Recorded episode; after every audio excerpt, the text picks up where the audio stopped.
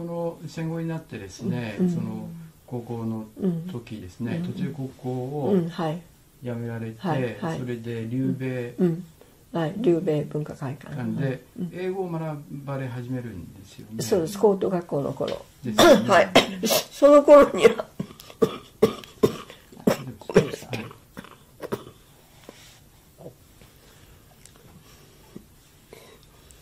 その頃から私の中に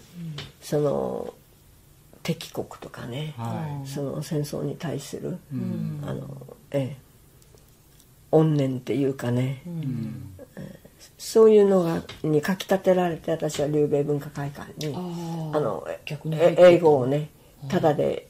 行ったらただで勉強できるっていう話を聞いてね、うん。行ってその一言でもお覚えて、うん。敵国に向かってねあノーモア広島とかね長崎とか沖縄とかねあのいい言えるかしらっていう思いであの英語教室に通うんです。そういうことなんですね。そういうことですね。あそのアメリカ人たちに、うんその言葉で直接、そう敵の国の言葉でね言ってみたいっていう思いがあったんでしょうね。あのその動機はねえ英語を勉強ししようっていう動機はその辺にあったんです、はい、それは初めはねそんな戦争マラリアに対する実感もそんなよ弱かったのに小学3年生の時の 姫よりの、えーにいた先生とかのお話を聞いてじこうじわじわと小学校から中学校とかにかけてその頃は高校ですよね。あもう当あ時は高校のなんですぶ文化会館に通ったのは高校に高校入っですよねてから。です、はい、えっとその前は中学校？当時は中学校中学校。もう、はい、私たちからの新生中学校はね、新生中学校になってる。私たちのね、え1個か2個先輩から新生、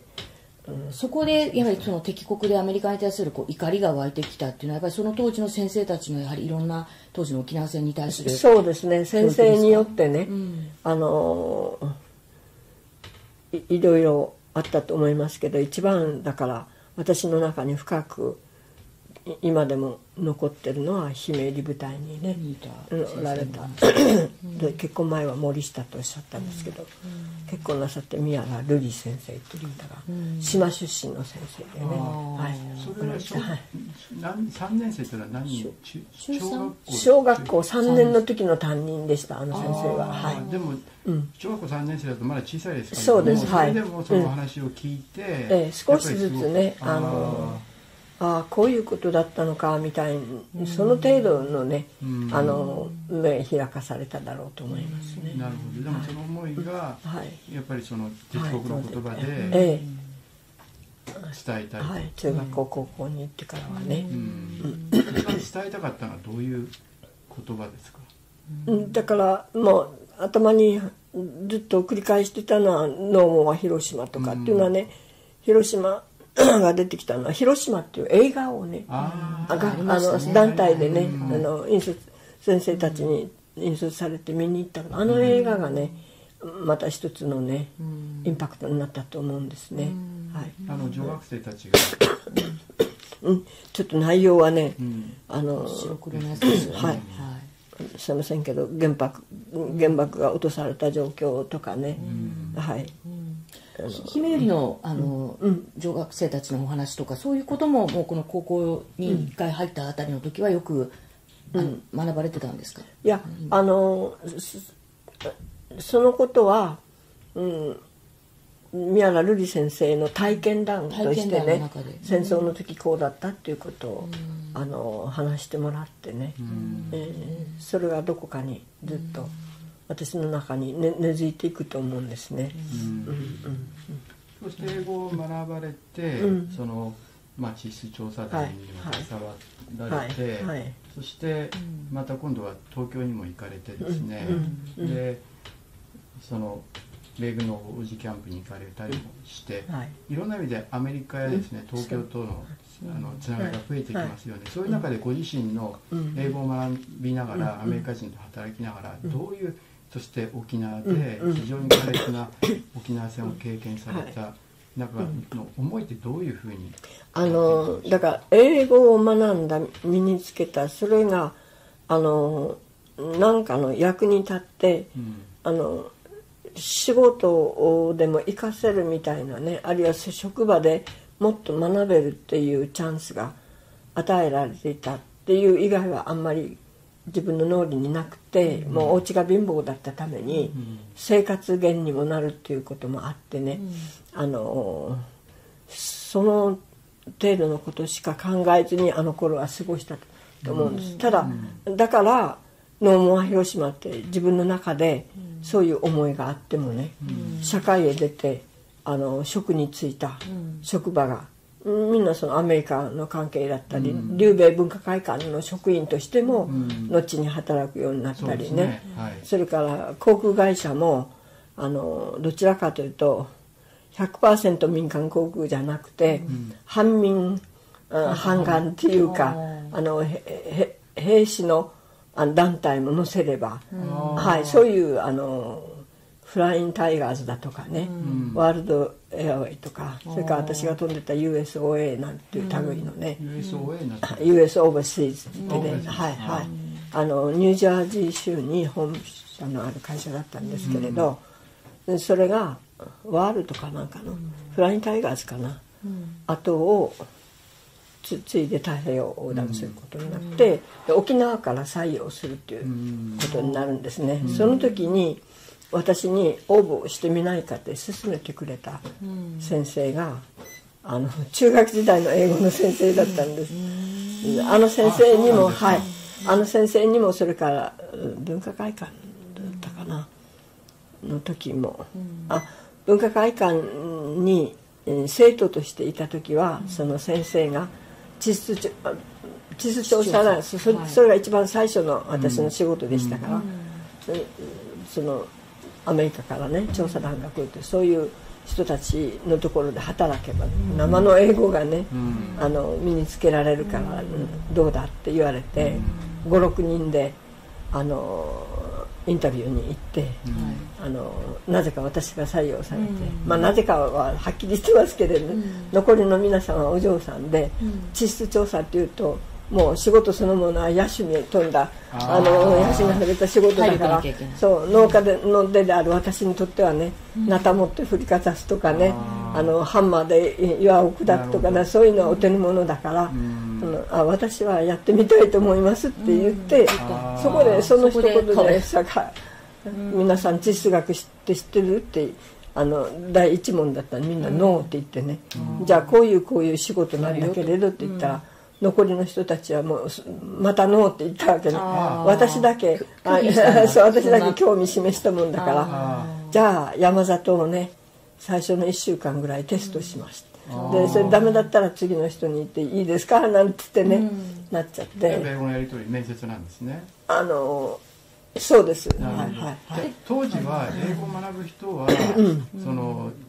あの裕福な子女というかそういう人たちも多かったってことなんですか、うん、沖縄では。いやあの必ずしもそうではないと思います、あの文化会館で与えられた、もうチャンスというのはもう、はい、イコールですから、はい、あの興味のある人関心のある人がいて学ぶっていう、はい、1週間のじゃお試し期間中はこう山の中入ったりとか本当に地質調査に同行してそうそうそう現場にはいはい行って、うん、翌日で帰ってきてそういうふうになインタビューだったって祖母に話したら祖母がもうそういうジャングルの中に入るとハブもいるし何もいるし、でで蜂に出くわしたら、あの風上に向かって逃げろっていうんですね。の風下にだとねあん。たどんなに足が速くても蜂の方が速いからって言ってね、そういうアドバイスを受けながら翌日小神崎っていうねあのあの頃はもう前人未到みたいなところに、あの行って。それで道ある道も道なき道もみたいなね。でいつもこうメッシェージっていう山刀を腰にぶら下げていたから、あの切り開きながら前進したりとか、でそういう手手さばき手つきを見てね評価されたと思うんです、で帰ってきてジープに戻って、そしたらその時「あなたパスだ」って言われて はい。それでもうはい。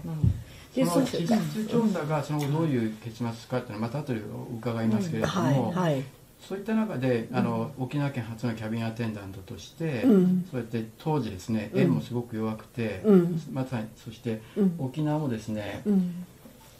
まだあの返還前ですよね、そういった中で飛行機でですね非常に高かった飛行機で行ったり来たりすることとか、アメリカの会社で働くとかですね、っていうのは非常に特別な経験でもあったと思うんですけれども、そういった中でご自身の中で培われたその感覚ってどういうものでした？かああの私の就職先っていうのはみんな偶発的なものなんです。はい。あの琉米文化会館で働くようになったのも、うん航空会社も、地質調査も、自分がやりたいと思って、テスト受けに行ったんではなくて、勧められて、ああそうかみたいな感じでこれがあるよあれがあるよみたいな、あの振り返って考えたらそうでね、えー、地質調査が終わったらフィフィールドのワークが終わったらそれまとめて王子キャンプ今、あの米軍そう米軍のありましたよね、極東地図局っていうのがあって、うん、そこの一角をね USGS っていうあの米国地質調査所が一棟借りて、そこでいろいろやってたんですね。あの沖縄県内日本中それからあの南の方の島々の、うん、地質調査天体調査の,、あの結果を全部持ってきてそこでまとめる作業をしてたんですね。で私もあの東京に戻る時に連れて行かれたんです、うん、でも唯一の理由は、うん、マッピングする時に、あのネイティブでなければわからない、あの島の言葉なんかが出てくるからその辺のチェックとかね、それから地質や土壌や水や植生っていうですねいろいろ種別のねあのマッピングの作業がそういうものを、ね、あの色塗りさせられるとかねそんな程度の仕事のために連れて行かれた。んですあそれで東京になんですね、はい、そうなんです。はい。でもパスポートを当時取らなきゃいけないですよね、そうです。はい。あの時パスポート申請しなきゃいけないじゃ申請して、はい。はい。そういう。アメリカの、ね、すごい、まあ、予算もかなりかけて、アルバイトをね沖縄からその東京まで飛んでとか、そういうまあでも思いではノーモア広島って言ってやろうって思いがあってですからそこそこを私が言おうとしてたんだから、ああいうあの思いをね、うん、ずっと持ち続けてきて、うん、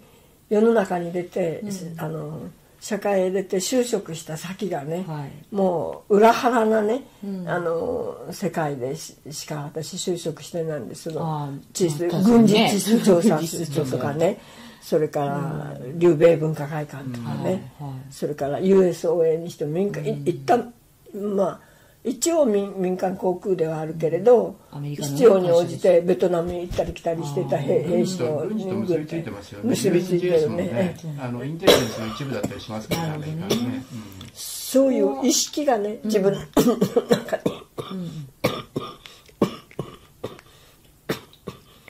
ごめんなさい備わっていなかったというかのんぽりだったというか。飴とか少し飲みますか、うん、大丈夫です。大丈夫です。ね、だからのんぽりだった。でものんぽりといってもノーモアとかそういう敵国に対する怒りがありながら、でもアメリカのやっぱりそのノーモアって言いながら、それを一時期忘れたようになってたのはね、やっぱりそのおまんまのねためのあの仕事についてでその仕事っていうのがその辺をね、うん、一時期私からねあの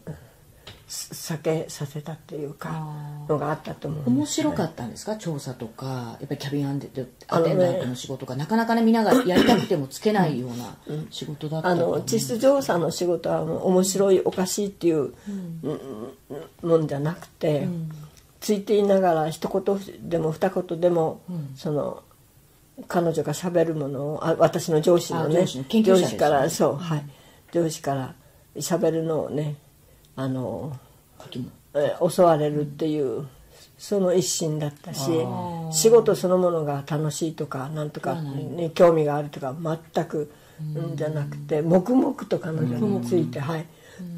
ついて やったフィールドワークの2年間。で次の3年間は東京で、うん、彼女のそのレポートの、はい、さっき言ったように単純作業のね繰り返させられて3年間、うん、でそれが終わったら私の上司はアメリカに帰って、うん、あの私を連れて行きたかったらしいですけれどでも私彼女のねあの目論見というか魂胆というのあの読み取ってたつもりだって私を行って鍛えて、あの自分のね跡取りぐらいにね思ってたかもしれないんです。それが読み取れてね。でも私地質学とかね、そういうのはもう唐木もう興味全然ない。だからあの別の分野だったらもしかしたら誘惑に負けていったかもしれないけれど。地質には関心持てなかったんですねそういうところに アメリカに一緒に来ないかって言われたんですか？言われた、聞かれたけれどね。自信がないから行かないとかなんとかっつってね、はい、なんていう人だったんですかその人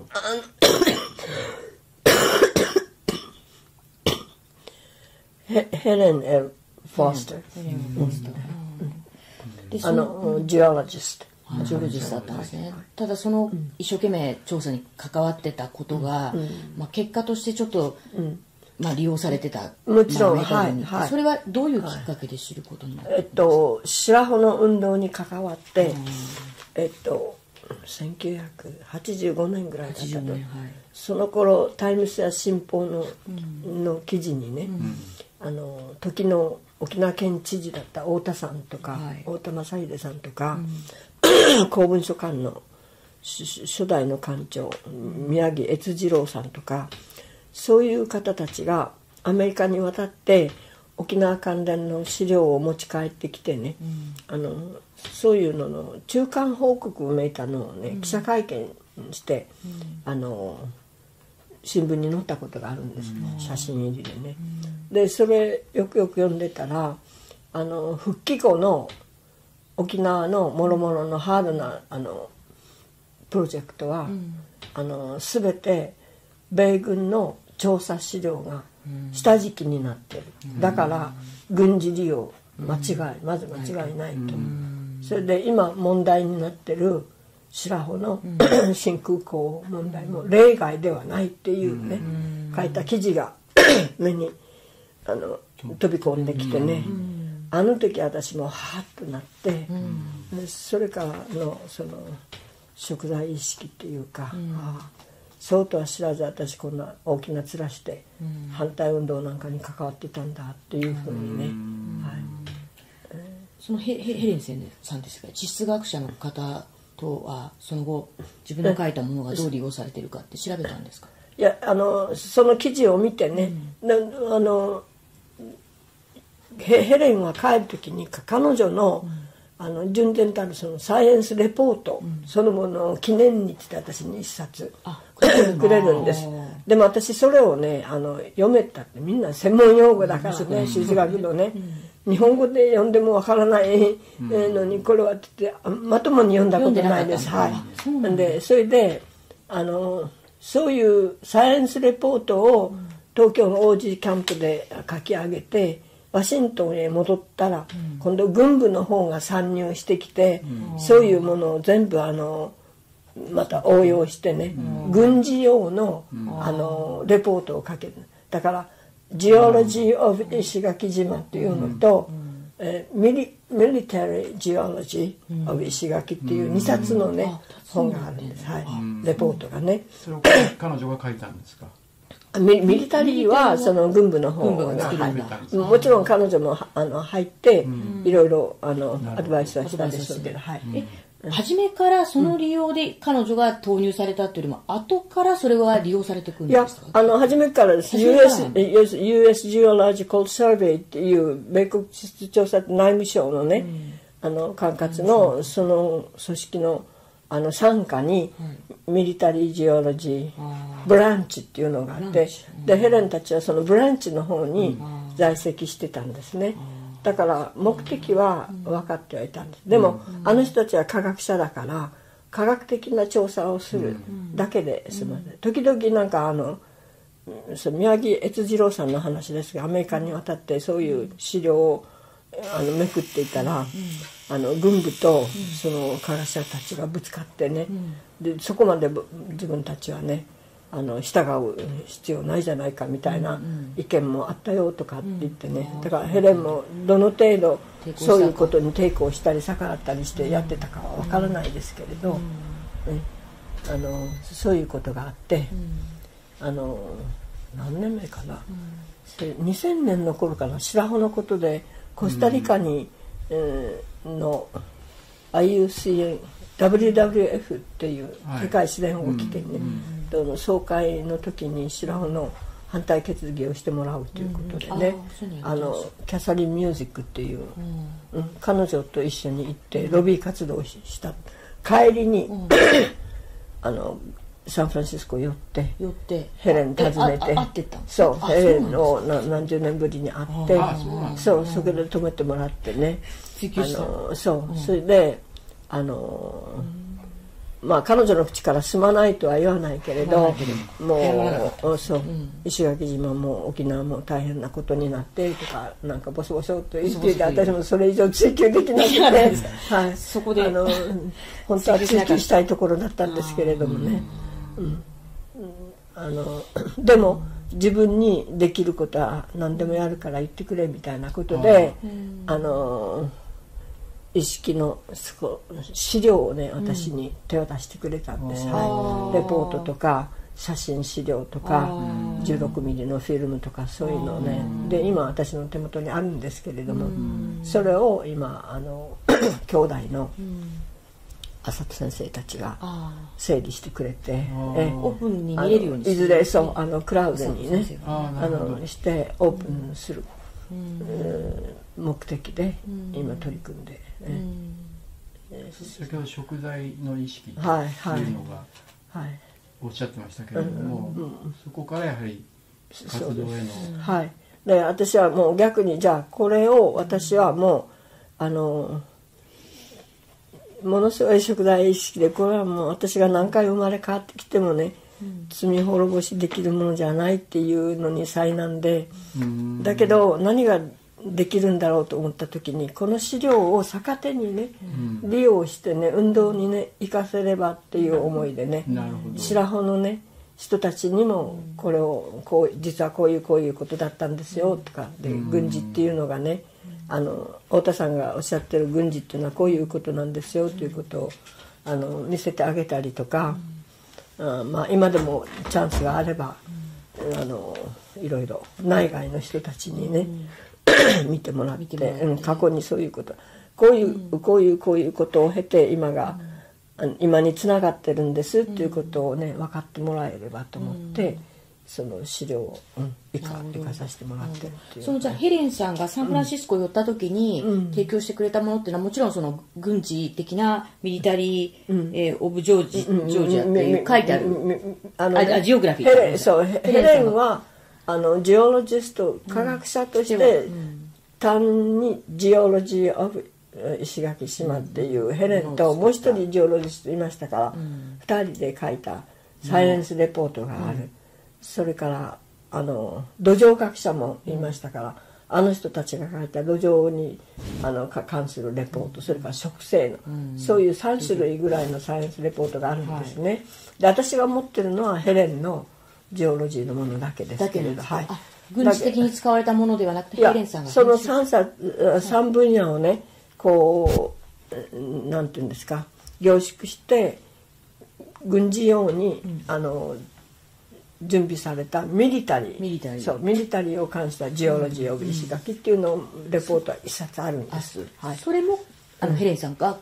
提供してそうそうそうそう。ヘレンそう。ヘレンのところにあったのを頂いてね。それは、まあ、謝罪はなかったということでしたけどやはり今回、石垣のその白穂の運動を含めて、基地建設を含めて反対しているという節子さんのやっぱり、この今までの活動とか、うん、そこは分かった上で、分かって、そう。あの頑張ってくれるように、そういうあれはね、背中を叩いてはくれました、あの植物学者の人がレイモンド・ファーズバーグっていう人がいて、彼はね、他の人たちと違ってハト派じゃなくて、ああタカ派じゃなくて、ハト派だったんですだからもう一生懸命一人でね、あの彼の奥さんはなんかハワイの,、あの方だったらしいですけれど、うん、あの人はものすごいあの情熱的な平和主義者だった。はい、はい、だからあのフォースバーグさんにはおそらくヘレンといえど、うん、あの土壌学者の人たちといえど、うん、はい、あんまり逆らうことはしなかったと思います。えでも逆にそういうフォーズバーグさんみたいな、あのいわゆるリベラリストだったり、うん平和主義の方でさえ、そういう意味ではあのミリタリーのレポートそうにやってはい関わされた。はいですね。そういう、まあ、時代だったというかそ そういうのこと。うんでもそそういう意味ではアメリカのそのすごい強さと、そしてそのやっぱり敵国としてのやっぱりまだ怒りと、常にこう両面を見れてきたような気はするんですけれど、はい。あのでももう今となってはここまで来て陸地ができる、で追随して米軍もやってくる、もうむしろ米軍の方があの頭角を表してきてどういうあの形に収まっていくかわからないということを考えるとね離島防衛ってことはい。はい、はい。離島防衛でね、何をもって離島防衛っていうのかってもう本当にもう潰していくね、あのこの人たちのあの魂胆は一つ一つの島をもう無人化していくんですあれが目論みがあるんじゃないかなと思うぐらい与那国見ててもね。結局しもちろんどんな状況になっても島から一歩も離れてやるもんかっていうね反骨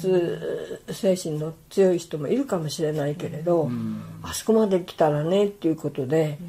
島をね泣く泣く離れるっていう現象ももうすでに起きてるわけですよ。はい、で石垣島でもあんまり口には出さないけれど、あの遠巻きにね島を離れるっていう現象ぼちぼち起こってるかもしれないです。ミサイルがミサイルが持ち込まれたのを機にね、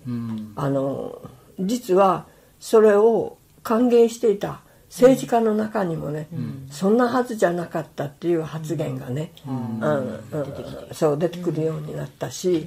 あのい一般の市民の中にもね、うん。何をこれって言ってね、いう人たちが。それはミサイルが持ち込まれるってことえで攻撃対象に逆になる危なくなるっていう。そうですね。ミサイルに対するその危機意識っていうのがそういうふうにさせてると思うんですね、はいはい。すごくそういう意味では、はい。島の皆さんにはアレルギそうですね、はいはい、はい、ただそういうあの捉え方があってもいざ阻止行動とか実動っていう時にはね、いまいちあのもう少し声上げたりね、あの表へ出てきたり、あのしてほしいなっていうのが私たちの,、あのまあ、願望みたいなところがあって、どうすればね一人でも多くの人たちにね、一緒に行動を共にしてもらえるかっていうね、大きな課題です。はい。ーもうきちんと説明されないまま、既成事実化をどうかどんどん進められていく状況ってどうご覧になってますか、もう本当にもってのほかって言いたくなるぐらいね、この避難の問題にしてもね、いきなり12万のねあの島民たちを九州にあの追いやるという話があって、それにの乗った、うんこの間更迭された松野官房長、あ松長官野官房長。じゃないでしょ、はい彼が来てねいきなり、あのその話をそうああのしたんだ。そうあの市にね、熊本県とか鹿児島県まで駆けつけて、知事レベルの接触をね、してあの受け入れてくれたっていう記事が載ったんですよ、でもそれはね23日も待たずにね、そそんなことはないってまた否定されたりしててね、今の今宙に浮いてる状況かな避難計画がすでに12そうです。万人の石垣島民、あ島の石垣だけじゃなくて南西諸島あの奄美大島から与那国までおあの含むね12万人です、石垣宮古与那国奄美大島。他他にどこの島からか分かんないけど合わせて12万っていう数字が出てましたね。でもそういうそこまであの話が進んでいるのにね与那国は別として全然島民に一言もこのことについてのコンセンサス何にもないんです、はいですよね。はい、この間ね、でそれはもう憤りをね通り越して、でミサイル配備の話もそうでしたよね、はい。同じような経過っていうか、はい。い、きなり報道で出て、え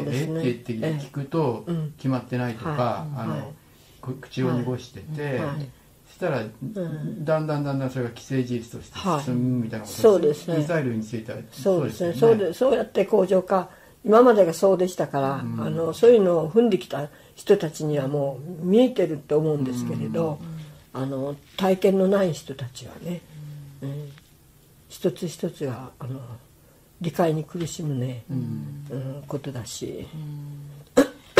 あの基地反対のね県民投票をやって、うん、7割8割の投票したうちの7割8割が、はい、えー、在日米軍基地に対するノーとかね、はい。はい、再三にわたって沖縄の方たちはこの、保護にされ続けてばっかりで、はい。ただ常にこう政府は、まあ、2年前にその安保3部書を発表して、直後に、えー、防衛、えー、沖縄防衛局から、えー、各その離島に対するミサイル配備ということが頭ごなしに行われるじゃないですか。はいでアメリカにすれば、うん、あの中南米っていうかああの辺一帯でやってきた離島防衛訓練演習をね、うん、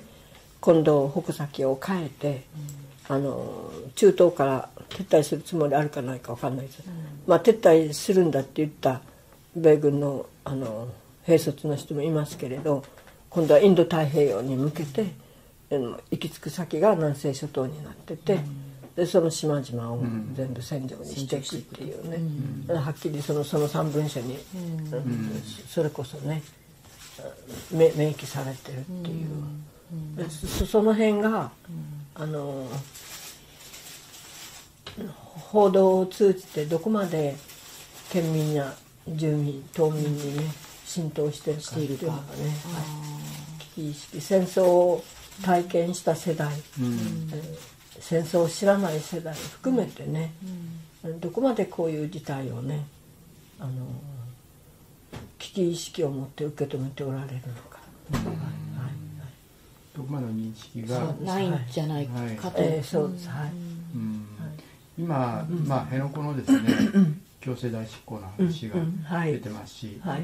一貫して政府はですね、まあ、沖縄に言うことを聞かせるとい。うことを繰り返しますけれども、そういった強制代執行の話とかですね、どうご覧になってますか、えー、あの私それに対するリアクションがねちょっと弱いというか薄いように見えてしょうがないんですね。うん、これが復帰直前の話だったら、うん、あの教祖の人労組の人たちを先頭に。99%の人たちがもう復帰を叫んでね、沖縄中が立ち上がって、燃え上がったのにね、ここへ来てここまで攻め寄られてるのに、何のあの反応もなくてす済ませるのかしらっていうそれに対するむしろ危機感を私はね、はいはい抱かざるを得ない。そうです、はい、はい、まあこんなこと言いたくないけれど無関心でね無関心そうのね、かつての沖縄無関心じゃないかもしれない関心あるかもしれないけれど、うん、そのもう少しその背中をね、うん、あの押して一歩出てきて声を上げる、うん、たり手を上げたりね、何かがあって良さそうなもんですけれど。メディアに対する、まあ、特に東京なんかに行って、うん、あの東京での、ね、テレビって見てないと思うんですけど、うん、離島防衛の必要性とかですね、うん、まあ、一部のテレビ番組なんかでは、はい、その離島で頑張る自衛、陸上自衛官たちの生活とかですね、なんかそういうことにシフトし,、ま、してしまっていて、いかにその状況が危ないのか、でこれが危機的な状況につながりかねないんじゃないかという、その本当に沖縄本島や与那国の島々の人たちのこう 住民のやはり軍拡に対するこう怖い思いとかですね、そういった反対活動っていうのが報じられることがすごく東京にいる限りは少ないんですけど、ね、メディアで。あればなおさらのことね、うん、一般市民でこういう状況があるのに、うん、でもメディアの誘導の仕方誘導って言ったらちょっと語弊がありますけれど、うん、リードの仕方だよね、はい。あの何もねその離島防衛っていうのはね、文字通りあの先島諸島とかね沖縄とかだけの問題じゃないし、うん、アメリカやそのロシアなんかから見れば、うん、日本の日本国自体がね、あの離島に過ぎないね、うん、あの、っていう。だから、北海道からそれこそ与那国に至るまでがね、うん、ひっくるめてね危危機的な状況にあるっていう事態をメディアがね先取りしてそれをあの国民に周知してもらうそういう報道をねあのやってもらえたら、うん、やってもらいたいなっていう思いがしますね。これは煽るんじゃなくてそう警鐘、うん、そうですね。警鐘を鳴らすっていうかあの実態があの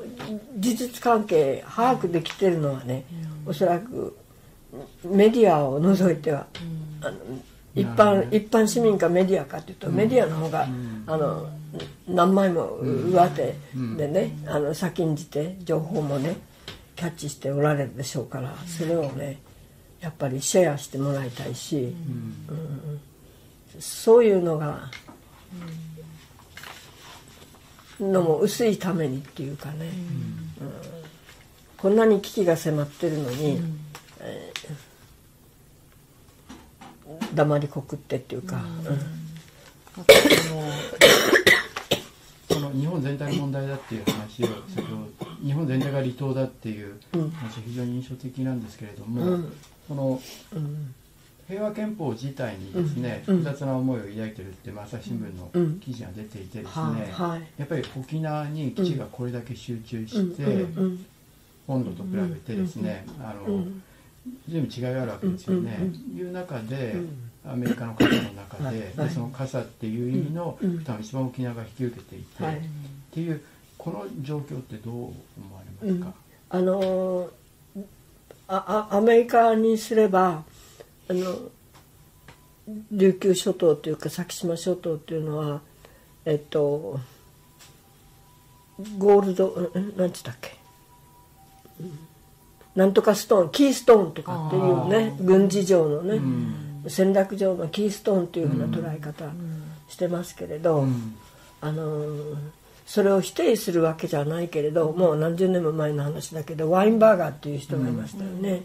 ジャパニーズアイランドっていう普通ねあの私たちが聞いたら、うん、え私たち日本国なのよと思うんでしょ、うん、でも彼の言葉を借りて、ジャパニーズアイランドって言ってね、表現してね、あのその時に私ね、あ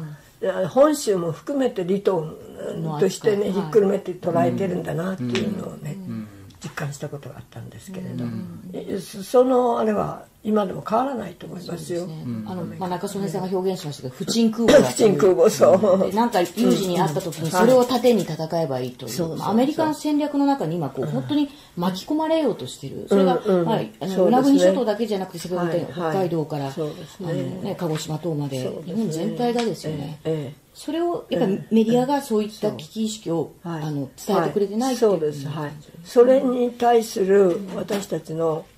欲求不満っていうのか、はい、なるほど、はい、ありますね。その平和憲法自体についてはどうですか？あの沖縄は 沖縄状況を見ればどなた誰でもそう、あのうなずかれると思いますけれど沖縄は平和憲法のあの恩恵その受けてるっていうあれを実感湧かないでさ、うん、こないですね。憲法9条沖縄にあるのかしらって聞けたようなね、うん、そういう意味でアンフェアじゃないかとかね。はいはい先週の憲法9条がありながら、まあ、つい最近防衛装備移転三原則を10年ぶりに改定して、うんうん、まあ、ライセンス生産品であるあのパトリオットミサイルとかですね、それからこれから作り上げる、あの戦闘機ですね、こういったものに関しては海外に紛争当事国でなければ出していいとかですね、そうですね。そういう動きが、まあ、救助自体も改正しようという動きが確かに与野党に今出てきてますけれども、そうですね。生産活動も始めるようになったし、はい、だから、うん、もっとのほかですよ。もう何をか言わん、そういう状況を作っていくっていうのね、こういうこういうことをあのいち早く察知して捉えて叫べるのは私はメディア以外には、ないと思うんですだからメ,、メディアの良心に訴え,、うん、訴えるとしたらそこですね。な何何をさておいても命の問題だから、うん、自分たちの命も含めてね、うん、それに対してもっと真摯になって、あのあの背後にいろんな圧力があるかもしれないけれどね、でそれを跳ねのけられるのはねメディメディアにはね一般の人たち市民にない力が絶対あると思うんですよ、メディアとしてはね。ペンの力っていうのはね、そんなに簡単には、はい、そこのところを、に立ち返って、もしメメディアにお願いしたい注文したいことがあるとしたら、その辺ですね、はい、情報をねきちんと、それからそのやっぱり視聴者の方たちはじめ、うん、まあ、メディアに関わっていないけどやはり声を上げたい。でも上げたいけど上げられない。でどうやったらじゃあ節子さんみたいに一歩前に、うん、そして一歩も二歩も前に出ていけるのかって、うん、どうしたらいいのかなってこう悶々としてるような方たちもたくさんいると思うんですね、だけどやはりこの流れにやっぱ抗わなきゃいけないっていうことをすごくお話から感じるんですけど、その皆さんに対してね、はいメッセージ、どうすれば、悩んでる大きな声にやっぱり声を上げたところでかき消されちゃうんじゃないかとか、はい、あのやっぱりね、うん、人間なんじゃかんじゃ言って最終的には一人ですから、うん、一人で考えてあの心配したり不安になったりすると思うんですよ。うん。でもこういうことに関する限り絶対一人っていうのはありえない。弱い立場かもしれないけれど弱い者同士がね不安を抱えてねその不安をねあのみんなでシェアしていけばあの 気づかないうちに不安がね力に変えられる可能性だって私あると思うんです。でその一つの手段っていうかなそれをどうやって手にするかっていうところに去年の6.23があったと思うんです。あの頑張ろうってってこういうふうにして全くそういう体験のない経験のない人たちのところにいきなりやっていくんじゃなくて歌歌えば、その一緒にねあのついてくるぐらいあるいは林が帰ってくるぐらいのね、あの場作りは誰にでもできるんじゃないかなって思いで去年の6.23があったと思うんですね。だからそれをあの絶えずできたら繰り返して諦めずにねみんなでその歌うとか踊りとかはしたないっていう言葉に対するねあの自分の抵抗みたいなと、いやあのそういうそのための踊りや歌もあるかもしれないけれど、うん、誰かが言ったように 歌は訴えるんだっていう歌歌には訴える力があるんだっていうことをね、あの友達の言葉から出てきたんでああなるほどそうだなと私は思います、はい、はい、先ほどまあ、平和憲法の話で、はい、あ沖縄には平和憲法の恩恵があるんだろうかと、うん、アンフェアだっていう話があったんですけれども、そのアンフェアだっていう状態を本当はどうすべきだと思われますか、うん、私はねあの沖縄にいる沖縄の人たちがどっかへ あの分散してねあの基地をねすればいいという意見が飛び交いますから私はそれには反対なんですね、基地をねなくすための地球上からね、この世からなくすために、あのそこへ目をみんな向けてもらってみんなでね、あのその辺シェアできないかなと思うんです、はい。そうすることでアンフェアネスをね、クリアするね、えーなんかが得られたらっていう、はい、なるほど、はい、バードシェアリングじゃなくて、はい、そうです。そもそもそのバードをなくすっていう。そうですね。はい。そのものを。そうです、はい、はい、で、うん。あの先ほどおっしゃった中で、うん、その食材意識に苛まれたというお話、非常に、あの刺さるものがあったんですけれども、はい、それはやっぱりいろいろもともとのですね、あの子供の時の経験とかいろんなものが、その地質調査が自分が関わったですね、軍事目的に使えたっていうことがす。ごく そうです。はい。その地質調査にあのそに仕事を求めてねやってそれに加担して仕上げてみたらねこういうことだったって、うん、そういうことに気づかずにあの黙々とね自分はいたんだなっていうことなんですね。なるほど。はい。なるほど。はい。最後一つ英語でいいですか？あ、先生。はい。I just want to ask you about your message, message, especially the the situation right now in Okinawa is heavily uh, Okinawa bears heavy burden. Uh, base, U.S. bases are concentrated, A- and at the same time, now we, when you uh, mm-hmm. when you take a look at that from a bigger picture, Yeah. in the wo- uh, globally, mm-hmm. we we are now mm-hmm. seeing a war in U- Ukraine, and also Yes. uh, the Gaza Strip. We are seeing uh, thousands thousands of uh, civilians are, are they are, are killed, and also, but while Hamas attacked Israel, so now we are seeing a spreading war and uh, around the world. What what what's your sense on those situations? Well- what, what's your message? After all, I, I have, I think, I myself have experienced only the Pacific War only, but before my generation, our uh, ancestors or elders, that they experienced World War Two, uh, World War One, World War One and Two, and um, now at present that Ukraine uh, issue and so forth, when I see that from the side, uh, everybody, no, no one agrees at that site, you see. So